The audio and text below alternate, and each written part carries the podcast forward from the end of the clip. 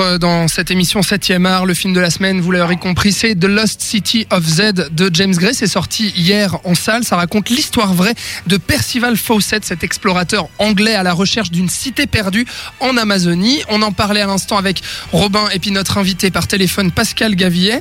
Euh, Pascal, c'est vrai qu'on s'intéresse vraiment euh, à l'homme, on l'a dit, euh, ce Percy Fawcett qui est tiraillé entre sa soif d'exploration et son devoir de famille. Euh, Mhm. Est-ce qu'il n'y a pas euh, pas mal de, on va dire, d'ambiguïté là-dessus Moi, j'ai pas trop senti en fait ce, ce tiraillement euh, de, de la part euh, de, de l'écriture de James Gray. Euh, je trouvais qu'on on ressentait vraiment l'obsession pour retourner en Amazonie, mais alors cette volonté de rester proche de sa famille, je, je trouve qu'il y avait des manques parfois. Ah non, au contraire, moi je trouve que c'est l'élément clé du film quelque part. Parce que quand on réfléchit, alors sans raconter la fin du film, Ouais. Euh, pour pas spoiler inutilement euh, à ceux qui nous écoutent, euh, souviens-toi de la séquence où, où il discute avec son fils aîné. Ouais. Et son fils aîné euh, lui fait comprendre qu'il veut plus entendre parler de son père, qu'il est fâché à mort, etc. Mhm. La fois, la fois d'après, enfin, une séquence qui se déroule peut-être une demi-heure ou une heure plus tard, où Fawcett est hospitalisé, et il y a son épouse et son jeune fils qui sont autour de lui. On se demande si le fils aîné s'est réconcilié, est-ce qu'il va être là? Et tout d'un coup, la caméra le dévoile, et on se dit, non seulement il est là, mais en plus on voit tout d'un coup que l'amour entre père et fils va au-delà des, des disputes et des contingences qui ont eu précédemment. Et que ça Mhm. compte plus que tout, du coup. Et, et c'est pour ça, en fait, qu'il va l'emmener, et que ça va, que c'est même le- le, une séquence fondatrice dans la dernière partie du film. Mm. Alors c'est vrai que moi je l'ai je l'ai senti euh, de, de la part du fils comme tu le dis mais un peu moins de la part euh, du père Robin. Qu'est-ce que tu penses de ce traitement euh, familial? Euh, c'est un. C'est un petit peu compliqué parce qu'il y a pas mal de choses. Il y a un, C'est vrai. un côté euh, couple très progressiste dans les idées, en tout cas à la base, qui Mm. finalement se trouve ne pas tant l'être que ça au moment fatidique.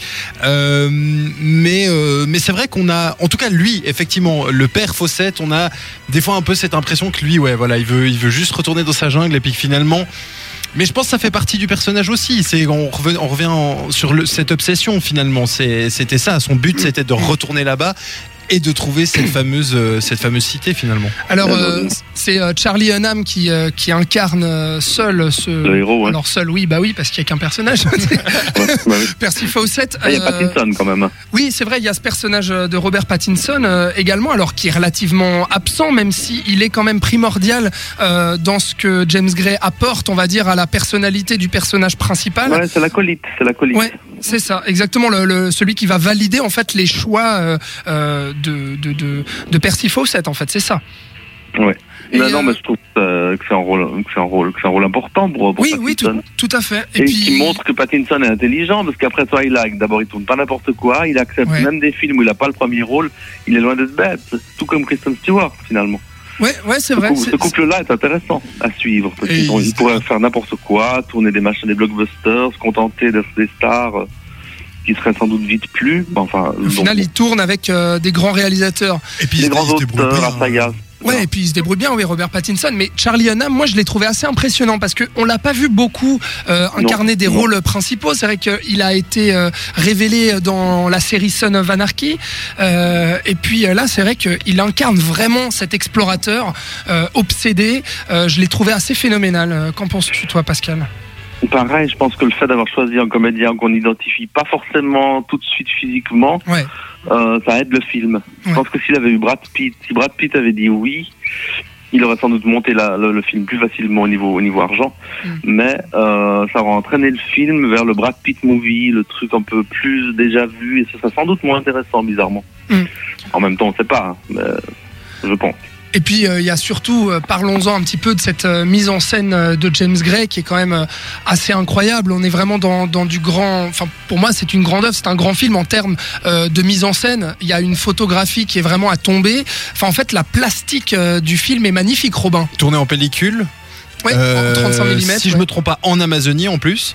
Euh, je sais plus exactement dans J'ai quel bien pays. l'impression qu'il a été Plusieurs tourné. pays, plusieurs pays. Ouais ouais mec Ouais, c'était euh, non mais ça franchement ça voilà en plus le fait que ce soit la pellicule ça rend vraiment un peu ce ce grain un petit peu qu'il fallait je pense pour l'époque et euh, oui non c'est il y a des étendues incroyables des plans très très intelligents et je joue souvent aussi un peu avec la, la contre-plongée et le, le contre-jour et ce qui fait que ça rend vraiment des des, des ouais des scènes très très belles visuellement Ouais, et puis c'est vrai que c'est assez incroyable de, de le voir aussi à l'aise en fait dans un, dans un territoire comme ça, dans une jungle, euh, alors que James Gray a l'habitude de filmer euh, des villes, Pascal. Oui, il est plus intimiste d'habitude quand il filme tout l'over dans, dans, dans des appartements ou sur, au, au, au bord des fleuves ou je ne sais fait. plus où. Mais là, là il, est, il est carrément confronté à des éléments et des choses insurmontables. Donc, euh, effectivement, il triomphe non seulement de tout ça, mais en plus, il en fait des plans magnifiques, tirés au cordeau et qui sont pas esthétisants. Ouais. C'est ça qui est bien aussi. Il tombe pas dans l'esthétisme gratuit. Tout cela en sens. Mais euh, il y, a, y a- y a quand même un côté, alors, euh, pour, euh, pour avoir vu ces, ces, autres, ces autres films, il y a quand même un, certain un certain un côté assez classique dans la mise en scène de James Gray quand même. Ultra classique. Ouais. Il, il, il souscrit au classicisme à, à fond, mais il l'utilise pour, pour faire ce qu'il veut, pour son obsession à lui. Ouais. Mais We on the Night, La nuit nous appartient, ou les autres films sont aussi très classiques au fond. Ouais, ouais, complètement. Mais alors Même des immigrants.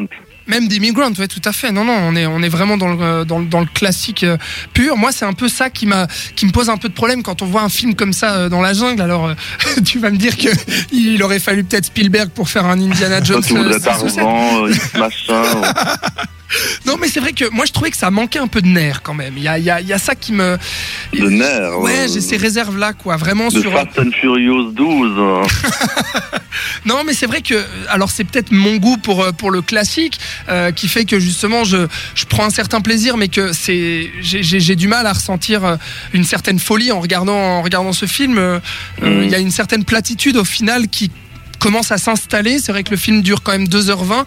Euh, moi, en tout cas, c'est les réserves que j'ai euh, sur ce film. Bah, c'est un film méditatif. C'est pas, c'est pas seulement un film d'action. C'est un Ouais. film méditatif, ce qui nous amène à méditer sur le sens de notre vie, sur le sens de l'existence en général. Donc forcément, il n'y a pas que des scènes où, avec des sauvages qu'il faut attaquer ou qui attaquent le camp ou, ou- ou des fleuves qui se précipitent tout d'un coup vers des chutes où on va mourir. Il n'y a pas que ça, forcément. Ouais. C'est obligé. Moi, il y a, il y a un, un message assez fort euh, qu'il développe parce que c'est vrai qu'on passe aussi à un moment euh, par euh, les tranchées de, de 14-18 euh, assez Ouais. brièvement. Ça, c'est très très fort, quoi. Je trouve, j'ai Guerre, j'ai ouais. trouvé assez impressionnant James Gray dans dans, dans cette réalisation là.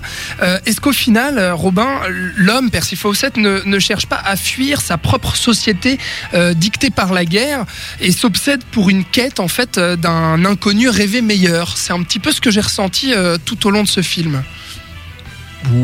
Oui, peu, probablement. Après, je suis, je sais pas si c'est forcément conscient. T'as pas ressenti Euh, ça toi en tout cas? Pas non, bah c'est pas par ses, par ses choix, mais finalement, c'est, quand t'as cette obsession-là, surtout, ben, en plus quand c'est d'ailleurs, enfin, forcément qu'il y a un peu cette part-là, mais je crois pas que c'est dit texto. Non, non, non, c'est pas dit texto. Mais oui, tout à fait. Ça, c'est une, De une par, visions, euh, clairement qu'on peut avoir de, de ses choix, de ce qu'il fait, et de voilà, de privilégier de repartir par rapport à ses enfants, par rapport. À Et de ça. par aussi le, le côté progressiste euh, du couple dont tu, dont tu parlais tout à l'heure, euh, euh, voilà, on sent vraiment que qu'il veut s'échapper en fait de, de son pays, qui tend à la guerre. euh, Pascal, qu'en penses-tu?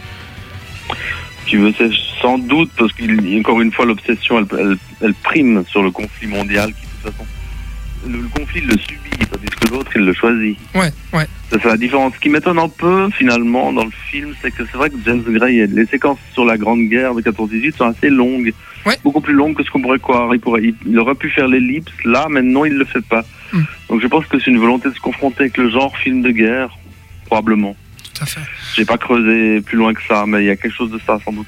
Un film euh, très intéressant en tout cas, euh, qu'on vous conseille euh, globalement dans le débat. On- qu'intéressant, on c'est verra génial. dans le bilan tout à l'heure. En tout cas, Pascal a l'air très, très, très enthousiaste. De la City of Z, donc, c'est sorti hier en salle. Vous pouvez aller vous faire votre avis. Merci Robin d'avoir débattu sur ce film et merci à toi Pascal d'avoir été avec nous. On va gentiment te laisser. Mais je t'en prie. Merci beaucoup. Est-ce que tu peux juste nous donner une note sur 5 euh, sur ce film? Sur 5, mais il n'y a, pas- a assez pour me donner 9, il faudrait, faudrait mettre 10 là, en ah, l'occurrence. ah bon À ce point-là Donc 5. Donc 5. Toi, tu mets 5 sur 5. Bah D'accord. oui, il y, a, bien. il y a peu de chefs-d'œuvre par année, j'en ai vu deux ou trois cette année. Celui-là en est un. Et celui-là en est un. Bon, et bah écoute, Ouais. et bah merci beaucoup en tout cas d'avoir été avec nous. Tu es le bienvenu Mais quand tu moi. veux dans 7e art. D'accord. Et puis à très bientôt alors.